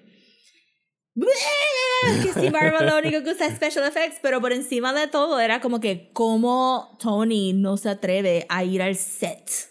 Como que qué ofensa, how offensive que Tony no haya ido al set y es como que, eh, cabrón, estaba haciendo una película de Wes Anderson, yo Ajá. tampoco hubiera ido al set de No Way Home. O sea, bájenle, bájenle. Este, pero supuestamente fue, fue por eso.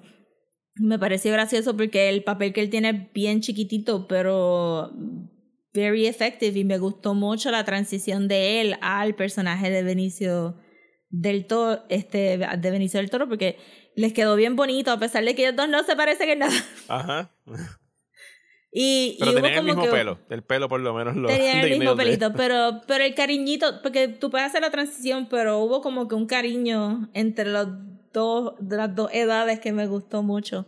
Y siento que Benicio del Toro, again, brought his 100% game Ajá. a esta historia. Yo creo que yo no lo había visto a él actuar tan bien en a chunk, en a chunk of time. Tanto nos Teniendo en dejamos. mente que la última vez que lo vi fue en Guardians of the Galaxy no estoy... no estoy Ah, bueno, pero no, si nos vamos a dejar llegar por Guardians. Sí, porque ¿qué él ha hecho de aquí para que de aquí Bueno, para sí, allá? es que lo hemos visto, que, que fue lo que lo hemos visto en Star esta, Wars. obviamente. Bueno, él hizo una película bien buena el año pasado que se llama No Sudden Move, que es un Nord, Ah, que pues no está, la vi, en, no está la en HBO Max, pero antes de eso fue Star Wars, que es como que, he's- o sea, yo defiendo hasta la muerte las Jedi, pero Benicio del Toro no es lo mejor en esa A mí película. lo dejaron ser muy Benicio. Sí, como que, ¿qué, qué tal si yo gagueo? Como que, sure, sí, man, como, go ahead. Métele. Pero aquí estaba, tenía tics porque estaba haciendo cositas con las manos y tenía como que un dientecito falso más, más para afuera, o que le daba algo.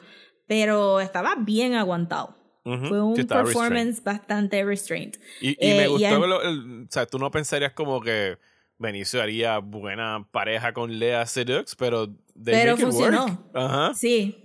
Este, y me gustó el papel de ella también porque no, tampoco fue. O sea, tiene romance, I guess, pero, pero no fue typical y tampoco es Sí, no. un. Y no es algo un carnal tampoco, era como que un Ajá, era como respeto. que- como Ella que la- sabía la, que- musa, ella era la que- musa y ajá. el artista. Ajá. Y, y ella también hizo un buen papelazo. Y entonces Adrian Brody también Ajá. papelazo. Este, con, con Henry Winkler y el otro viejito. con- no sé cómo se llama el otro viejito, pero lo, lo hemos visto en tantísimas películas. Ajá. Este, y en esa película, en ese corto es que de verdad se nota lo bueno, o sea, se nota en todo, pero me pareció a mí que la composición de ese short estaba bien buena, la manera que Adrian Brody cogía la mayoría del frame y los viejitos siempre estaban a, lo- a los lados y creaban como que un half circle, todo bien bueno, y ahí es donde se ve, eh, creo que sí, que no lo vuelve a repetir en los otros shorts, que las peleas están staged y que todo el mundo está simplemente como que parado frozen. Ujú. So que cuando ellos, de- cuando ellos enseñan Simone en los diferentes, Las ¿verdad? diferentes en los poses. diferentes festivales, Ajá. Que la cámara está haciendo lo mismo que hizo en el tren de Darjeeling Limited, Ajá. este que las peleas no están ocurriendo, es que todo el mundo está frozen mid pose Ajá. y que lo- lo- los fueguitos, la- el humito de los de las pistolas es que está ahí guindando y todo está guindando y simplemente está staged así como Sí, que es, es, y eso es está fabuloso. Ridiculously intricate. Y creo que Ajá, en, en una entre- en, en una entrevista que me enviaste ayer, eh, no me acuerdo a quién fue ahora mismo, creo que fue a, a Park, a Steve Park, que estaba hablando del proceso Ajá. de storyboarding de Wes Anderson, que es que el tipo llega al set y él ya dibujó la película en storyboarding. no, no, él hace una animática. ajá. Él hace una animática que es algo que solamente se hace en animación por lo general, porque es, un, es un storyboard en movimiento. So Wes Anderson sabe exactamente cuánto va a durar cada shot y qué va a pasar adentro de ese movimiento de cada shot. Y cuando él dijo, no, él tenía una animática, yo, wow, yo creo que esa es la única vez que yo he escuchado a alguien decir que hicieron una animática de un live action movie que no fuera un pre-visualization de un computer generated effect, como por ejemplo, me imagino que las Wachowskis para la escena de la de, de la autopista de The Ajá. Matrix 2 Pueden tuvieron una animática, sí, pero es como que con animatic. very basic 3D objects y cómo la cámara se va a mover en este espacio, eso es normal. Pero que, que para una película de Wes Anderson él tenga una animática, eso es como que Es wow, que, wow, es wow, que cuando la ves tienes que tenerlo porque es demasiado precise. O sea, eh, Sí, pero es que, pero sto- de storyboard a que tenga una animática, yo creo que Ajá. ni George Lucas hacía animática para eh, Star Wars. Bueno, sí, la hicieron para, por ejemplo, el. Para Pero el que- Speed Bike Chase tuvieron que hacer pero un special effects Ajá, un shot. special sí, effects eso lo tienes ajá. que hacer, pero para tú hablar de una pintura. Sí, no, no, no, para hablar de una pintura. Pero es que cuando el cabrón coge y te habla de una pintura y te mueve la cámara lateralmente y pasas a otro sitio y es otra Brutal, escenografía por completa. Este, no, hay, es sets, definitivo. hay sets en esta película que los usaron para cinco segundos en pantalla y están tan detallados. Estás como que, oh my god. No, O es que, es que, y again, no la nominaron para production design. Eso es Wow. absurdo. Absurdo, absurdo. Entonces, O sea, aquí no la también. debieron haber nominado. Debió haber ganado no Production Design. nada, ni en- las otras nominaciones eran para el piso. Esto, this, this is for you, como tres Oscars nada más para production design. Pero entonces en esta también tenemos la imagen en blanco y negro y ahí, aquí es donde vemos los toquecitos de color porque es cuando eh, el personaje de Adrian Brody, que está basado en un art dealer famoso también, desvela eh, Simone para, para los tíos, que de momento se pone en color por un segundo por- o por varios frames y después ya no. Y es cuando Benicio ve el, el techo y se inspira para hacer su obra abstracta, que se ve a color, pero después no. Y es como que eso estuvo brillante y no lo ha hecho en ninguna otra película, yo no creo. El cambio de color hacia blanco y negro, no, no que yo recuerde. Y que se viera colorizado, porque no era, no era just any color, era como que un color palette bien específico que te Ujú. da a entender como que, oh, it looks recolorized. Bueno, como el color palette que tú me dijiste que parecía Sí, colorizado que de, cuando me enseñaste la otra película fue como, que, oh Ajá. my god, it looks like that. Sí, tiene que ser Este- algo, digo, porque esas películas no son colorizadas, pero tiene que ser algo posiblemente del tipo de celuloide que se hacía para esa Ajá. época y en la manera que se Sí, filmaba. porque es, es los anaranjados, you can Ajá. tell, como que los anaranjados se ven weird.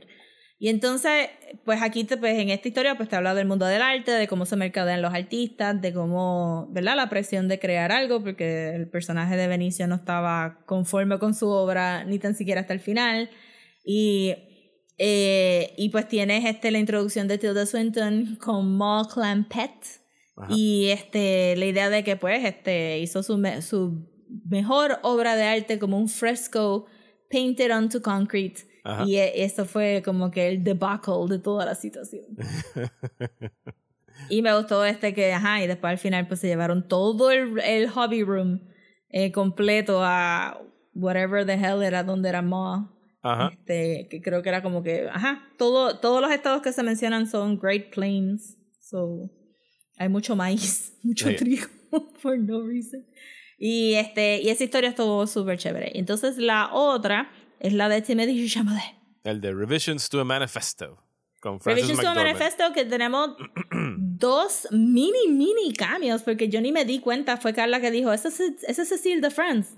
Y yo, wow, esa es Cecile de France. Y no la reconocí, porque estoy acostumbrada a verla con el pelo corto. Y aquí tiene pues el pelo largo rubio. Y sale este, el alemán, Fred- Christoph Waltz también tiene un papelito. Christoph Waltz. Ajá. Ajá, papelito chiquitito, chiquitito. El, el, esto es para Frances, para que Frances McDormand se viera excelentísima. Ajá. Y es, ajá, este, y es Frances McDormand siendo Frances McDormandiest. Es súper. Este. Ajá. Y Que le ella quedó había hecho, bien. ella era la, ella era la narradora en, en Isle of Dogs. No me acuerdo si ha salido Ujú. antes en Wes Anderson. Yo creo que Isle of Dogs fue la primera. Yo tampoco me recuerdo de ella Wes Anderson. Ujú. Pero esto le quedó, o sea, again, todo el mundo trayendo su A-game. Me gustó mucho este todo el, la idea de los teenagers este y que todos sus clics tenían sus counter clicks. Y aquí sí que tenemos ella escribiendo en el medio de la rebelión, Ajá. el café, Ajá. Subtítulos. Doble la subtítulos. obra, los subtítulos, porque todo el mundo está hablando inglés y francés a la misma vez. Y tenemos una obra de teatro. Ujú. Ese era este Orlando Bloom. Eh, no, no era Orlando Bloom. ¿Quién era ese tipo? Eh, El tipo que dice, el tipo nada, él está ahí un segundo en escena y yo como que you are such a regular white guy que pienso que eres como cuatro white guys y no sé quién tú eres. No, ese yo creo que fue eh, Rupert, eh, Rupert Friend, que él sale en Pride and Prejudice. s- Ujú. eh, sale, Dios mío, él va a salir ahora. Él hizo el Hitman, la, la adaptación de Hitman, del videojuego de Hitman. Oh del my tipo God. calvo. Sí, sí, Ese sí, es Rupert. Friend.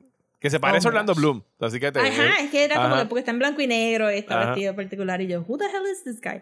Este, la obra de teatro que ella escribió basado en el estudiante que comienza la rebelión, que se va a military service y después regresa y quema, hace, qué sé yo, un sedition básico de quemar tu insignia de militar o whatever.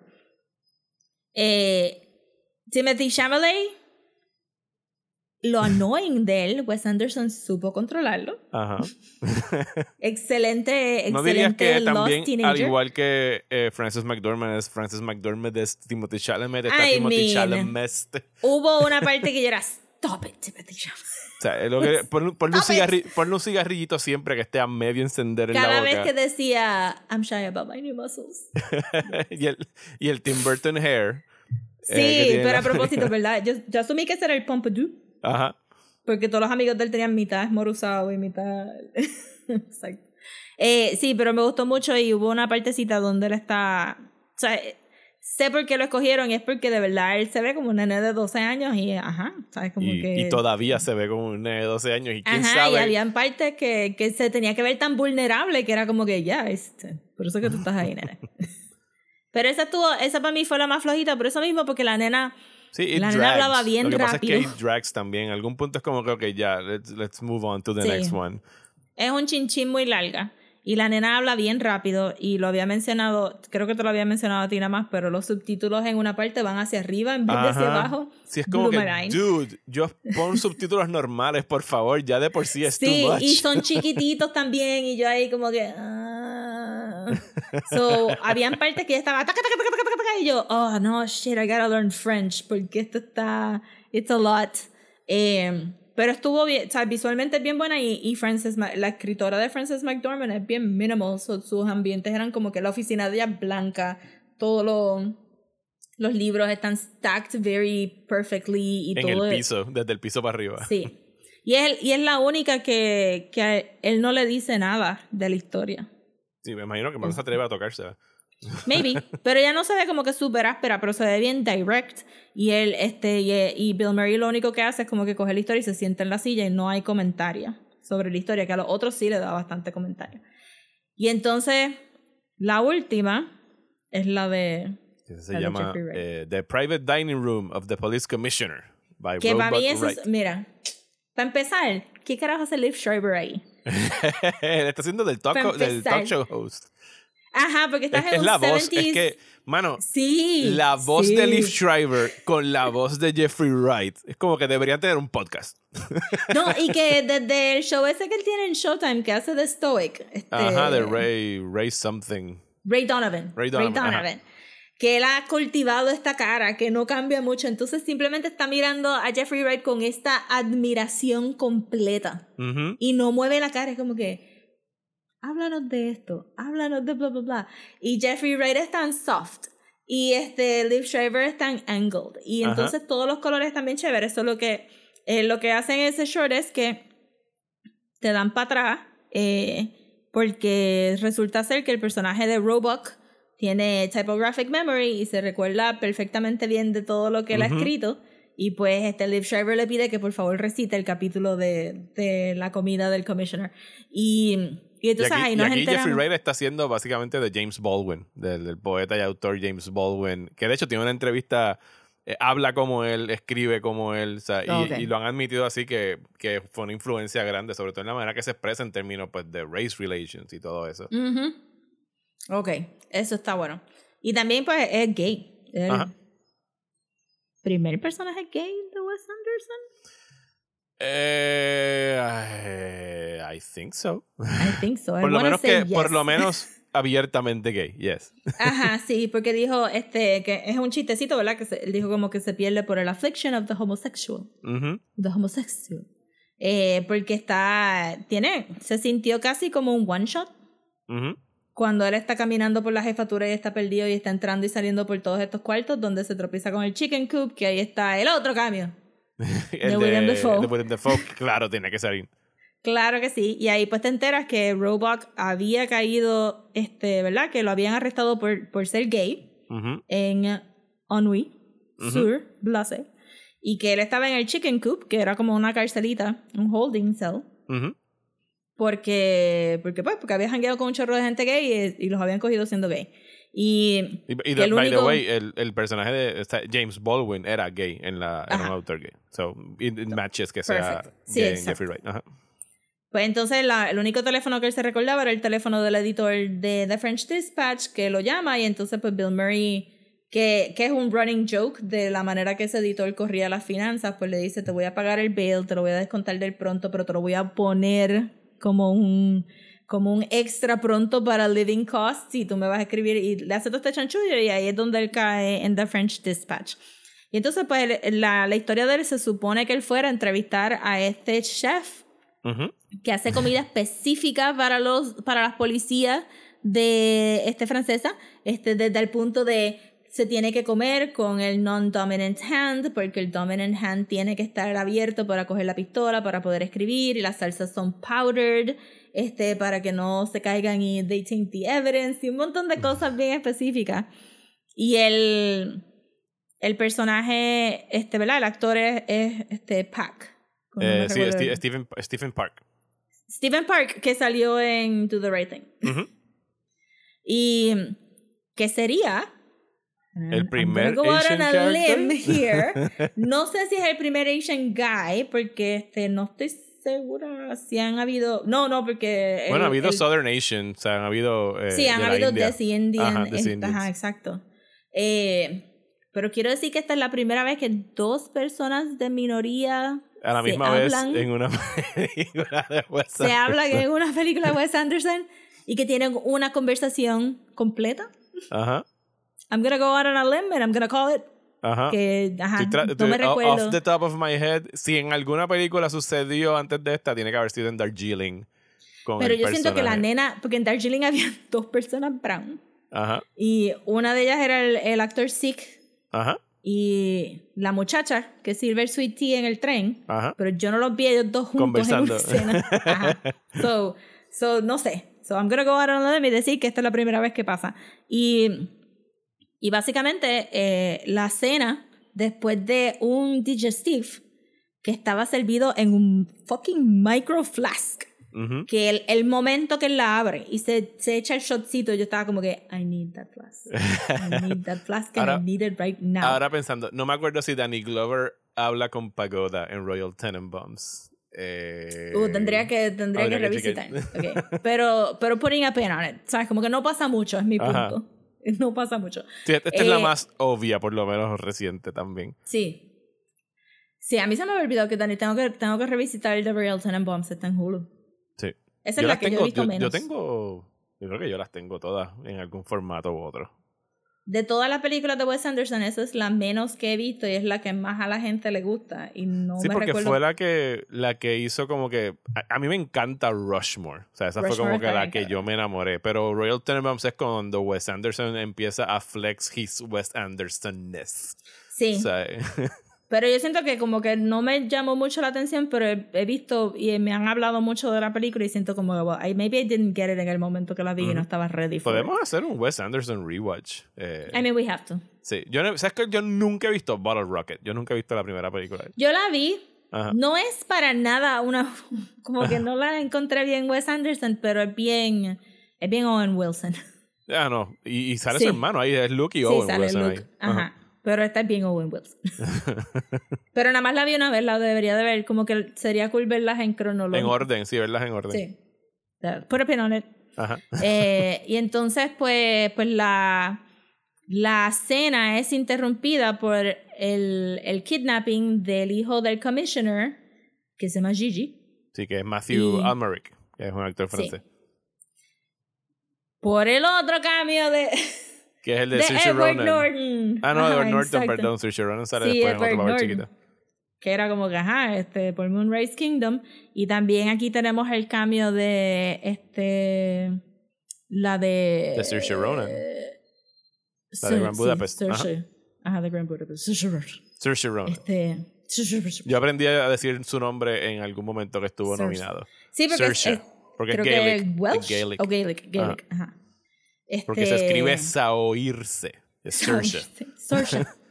Este, y, y pues entonces tienes este, pues, ¿verdad? Te enteras que todo este revolú es porque el personaje de William Dafoe es un accountant que se llama The Abacus, que el nombre estaba bastante cool. Ajá. Eh, por el abacus. Ajá, The Abacus. Y pues es o matarlo o soltarlo, pero si no van a matar al nene. Y entonces, pues el nene, es- a Gigi, es el que se le ocurre que, que manden a Nes Nescafier Ujú. que yo lo pensé, porque es una referencia obvia, but it was confirmed en la entrevista de, de Park, que es por Nescafé. Ajá. Ajá. Este, que, que manden al chef, pues entonces el chef va a envenenar un dish en particular, que se sabe que al nene no le gusta, y él mismo va a tomar, va a comerse el poison para que lo, ¿verdad? Y es como que es súper, de todas las escenas, estamos aquí, ay, esta película está whimsical, ja, ja, ja, ja, ja, ja, y de momento tiene ese, ese pan de toda esta gente muerta, y es como que, ah. That got dark. They got dark. Pero Edward Norton se zafa y entonces ahí tienes este... Ya te habían mencionado que el, que el kidnapping había sido ilustrado en el periódico, no en The French Dispatch, Ajá. si me parece bien, como que en el periódico Ujú. De, de Ennui, que, que lo habían este, ilustrado como un comic book y habías tenido un panel a color bien bonito, pero una vez Edward Norton se zafa con Gigi, este se convierte en una full chase, full chase, eh, en comic Animated. book style. A- Ajá, animated comic book style. Sí, parecía como. Era no sé si estoy correcto. Tintin. Tintin, exacto, era Tintin. Ajá, como Tintin. O sea, el, el, el estilo era un poquito más detallado de las caras, Como para cualificar, pero este, porque claramente, I mean, y el personaje de Jeffrey Wright se parecía a Jeffrey Wright. se parecía como un montón, le hicieron hasta la papita, en una este, está de lado y se le ve la papita, la pati- papita y el chin. Este, y tienes una escena larguísima con unos colores preciosos, todo súper bien ilustrado y yo, esta secuencia costó igual que el resto de la película, es mi feeling de, de la que me imagino que deben haber usado, no he buscado, pero yo presumo que tiene que haber sido un French Animation Studio I mean, el que la haya hecho. yes. Ujú. Porque, no. Acá no lo iban a hacer así. No, no. Eh, y, y quedó bien linda y, y también, pero esta, por este y un montón de otras razones, por eso es que yo pensaba que esto lo habían filmado en cover, era como que a No, great no, way pero- to bypass filmar por el medio de una ciudad y hacer escantes en Angoulême porque lo animaste todo súper lindo. Y entonces pues al final este la historia en, en el pasado parecería que se termina ahí, pero es cuando en la conversación con el editor que le dice como que, well, you were supposed to talk to the chef. Ajá. Y sí, porque el este- artículo era del fucking chef. Chef, y no- Ese es el punchline al y- final. Y Roebuck ahí como que, ajá, pero mira todo lo que pasó. Y es como que y él dice, no, este, he, I talked to the chef, but what he said made me too sad. So lo saqué. Y entonces pues le da el papel a- al editor y entonces re- este, resulta que sí lo incluye en la historia. Y es cuando el chef se está, cuando el chef se está recuperando, eh, que entonces ellos dos hablan sobre ser extranjeros adentro de esta, ¿verdad? De esta ciudad de Ennui. Y el, el chef menciona de que, como que él le dice, Roebuck le dice, wow, you were really brave. Y el chef le dice, I just didn't feel like disappointing everyone. es como que, "Ugh, this chef. Eh, y entonces, pues él, él le dice como que being an outsider, pues no, no está en mi lugar Ajá. disappoint people. Y eh, este Roebuck le dice lo, ¿verdad? Le dice lo mismo, eh, siendo negro y este para colmo gay. Y, y el chef le dice, pues, como que we leave looking for something and then we, we miss something left behind. So, el, el, la persona de que se pasa viajando, que está fuera de su entorno, no quiere necesariamente regresar a su casa por whatever reason, Ujú. pero se queda llorando la casa, pero realmente nunca encuentra lo que está buscando, que es lo que más, más este, temprano en el short, cuando el personaje de Dave Schreiber empuja a que Roebuck conteste por qué escribe tanto de comida y Roebuck dice, bueno, yo siendo un outsider, sé que yo entro a un restaurante y me reciben y me dan comida y es mi, ¿verdad? Mi casa. Sí, su manera de la manera de sentirse, de sentir algún tipo de calor casero. Ajá, exacto. Y entonces, para mí, eso es lo que hace como que. It takes it up a notch. Entonces, so para mí, este es mi shirt favorito. Y la actuación de Jeffrey Wright está absurda. Porque Jeffrey Wright. Y Es- no, pero es como no hay que. nada Mira, que el toque que sea malo. La, ma- la manera que él hace como que los tics de que yo sé que te estoy diciendo algo triste, but it's kind of like the truth. Y después verlo en tres fases, ¿verdad? En la fase vulnerable dentro del Chicken Coop, en la fase de un escritor ya establecido en The French Dispatch y pues ya como adulto mirando su, su ¿verdad? Su trabajo. Eh, excelente. O sea, para mí esto es como que why was this man not nominated for Best Supporting Actor? Porque él se la comió. No, la- no la nominaron a nada. Yo creo que a, A no nada. a nada. No la nominaron a nada. Ni A siquiera nada. la Absurdo. banda sonora Esto es- de Alexander Desplat, que también es chulísima el, el soundtrack. Sí, bien brutal. Eh, diseño de Y- producción. Diseño de I producción. mean, es absurdo, es absurdo que no esté enamorada para nada y todo el ¿sabes mundo actuó No- súper es- bien. Eh, y, es- y ha pasado trágicamente esto en todas las películas de Fox del año pasado. Fox ahora es de Disney y Disney ah, eh, no estaba campaigning nada de Fox. Pero tú sabes qué? ¿Qué? I'm tired of that porque es es el 2022 y ¿cómo es que tú eres un miembro de la academia y tú necesitas todavía que Variety te diga que algo está for your consideration? Si tú te sentaste a ver French Dispatch y no la escribiste en tu Es que gen- de... sor- sorprendentemente, la gente que vota en estas cosas usualmente no ven todas las películas. Es que, es que todo sis- sí, es sistémico, O realmente sea, es lo- los absurdo que... fans y los críticos de cine hacen un mayor esfuerzo por ver todas las películas que han salido en un año que la gente que vota en estos premios. O sea, eh, no quiero que siempre sean los mismos nominados, pero se cae de la mata. Sí, cuando, cuando algo es así de espectacular es como que hello, Ajá. ¿cómo lo vas a ignorar? Y que, y que lo estás ignorando a propósito, porque no hay manera que una película nueva de Wes Anderson no haya llegado a algún lugar de tu entorno si tú eres alguien de la O sea, academia. es, y es un, o sea, es un auteur, o sea, es como que de los, de los cineastas más respetados que hay de los últimos 10 o 20 So, años. es simplemente una excusa, es excusa barata, tú sabes, tú eres miembro de la academia y tú no estás poniendo un esfuerzo, pues entonces then ¿Para qué there's no vota? academy. ¿Para qué Ajá, exacto, vota? ¿para qué vota? Y entonces cerramos, cerramos ahí y pues que no lo dijimos al principio, pero regresamos otra vez a la oficina del editor y ahí hay dos cambios más porque sale, digo, tres cambios más. Sí, hay Porque sale Elizabeth Moss, en Ajá. un papel chiquitito, chiquitito, chiquitito. Sí, Que ella había salido no al había principio, salido. un momentito, sí, en la pizarra, Sí. señalando una pizarra al principio de la Sí, película. pero ella no había salido en películas de Wes Anderson. Ah, no, no, no, no, no había salido antes. So, esta es la primera, esto es como que su, su test, Ujú. will. Sale eh, un actor bien famoso de los 80. Sí, el que salía en, en Short Circuit. Ajá. Ajá. Y es como que, why are you there? What is this? este, pero me gustó verlo ahí y este Jason Schwartzman, Ajá. Schwartzman, Que es el, el, el artista, el, ilustrador. caricaturista, el ilustrador, exacto. pero también él es co-writer de la película. Ajá. Sí. Ok. Lo vi en los créditos. Podemos triple check, pero creo que lo vi en los créditos como que. Eh, I am triple checking it eh, as Triple we check it. Writers. Y- eh, sí, Jason Schwartzman y Roman Coppola, Ajá. que son primos en realidad. Schwartzman, eh, sobrino de Francis Ford Coppola. Él es hijo de. Deja ver. Oh, that makes Sí. sense. Por eso fue que salió en. Sí, él es, él es hijo de Talia Shire, que es la que hace de Connie en The Godfather, que es eh, prima de Francis Ford Coppola. Así que es como ok. tío something de Francis Ford Coppola. Ok. pues, eh, pe- y le quedó bueno el cambio. Las ilustraciones, este, obviamente, eh, fueron otro artista, pero el personaje del visualmente está bien funny. Eh, pero ajá. eh, y con eso cerramos y de ahí para abajo como que se va en la dedicación a todos los escritores del New Yorker que a Wes Anderson le gusta. Ajá. Y ya, y esa es la película y es como que, what a great movie. Porque técnicamente leíste la revista. Sí. Mala mía, aquí estoy buscando. Él es sobrino de Francis Ford Coppola. O sea, eh. Talia Shire es hermana de Francis Ford Coppola. Es que se cambió el apellido porque eran como que too much Coppolas. I mean, bueno, Nicolas. Cage es también sobrino de Francis Ford sí, Coppola. que esta familia se ha regado. Lo que pasa es que si no se cambian Se los apellidos es para que no sea tan obvio como los Baldwin. Como que, ok, todos estos ustedes están relacionados. O los Skarsgård. Exacto, los Cars. Tío, pero a los Cars no les importa. O sea, como Sí, nosotros somos ahí de bien, Dinamarca. son 16, como Ajá. que no les importa. O los Hemsworth. Eh,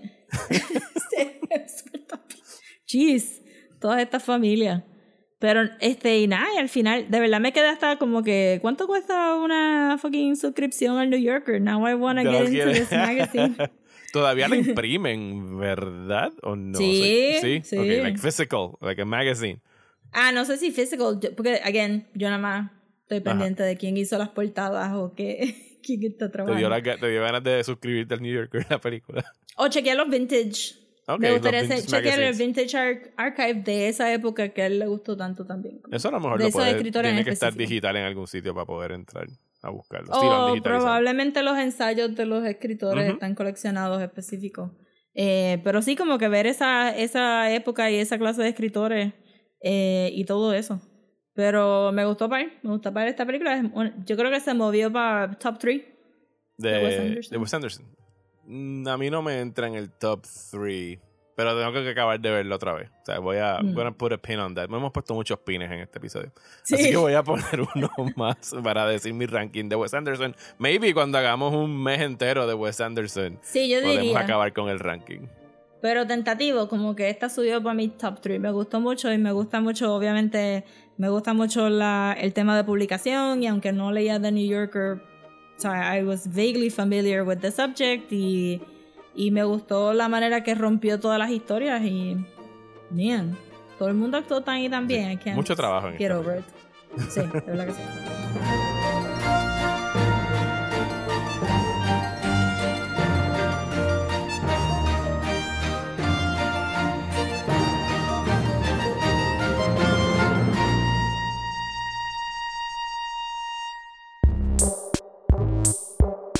Y hasta aquí este episodio de Desmenuzando. Muchísimas gracias por escuchar. Gracias a las personas que están suscritas a nuestro Patreon. Les invitamos a que vayan a patreon.com slash desmenuzando. Eh, regresamos la semana que viene con algún tema que será decidido en algún momento en los próximos días. Y ustedes se enterarán cuando vengan a escucharlo. O a través de nuestras redes sociales. Eh, Rosa, ¿dónde nos pueden seguir? Nos pueden seguir en Instagram como at desmenuzando, en Twitter y Facebook como at desmenuzandopod y si nos quieren mandar un email puede ser a desmenuzandoelpodcast at gmail.com. A mí me encuentran en Twitter e Instagram como Mario Alegre. Y a mí me consiguen en Twitter, Instagram y Facebook como at Comics. Muchísimas gracias y hasta el próximo episodio de Desmenuzando.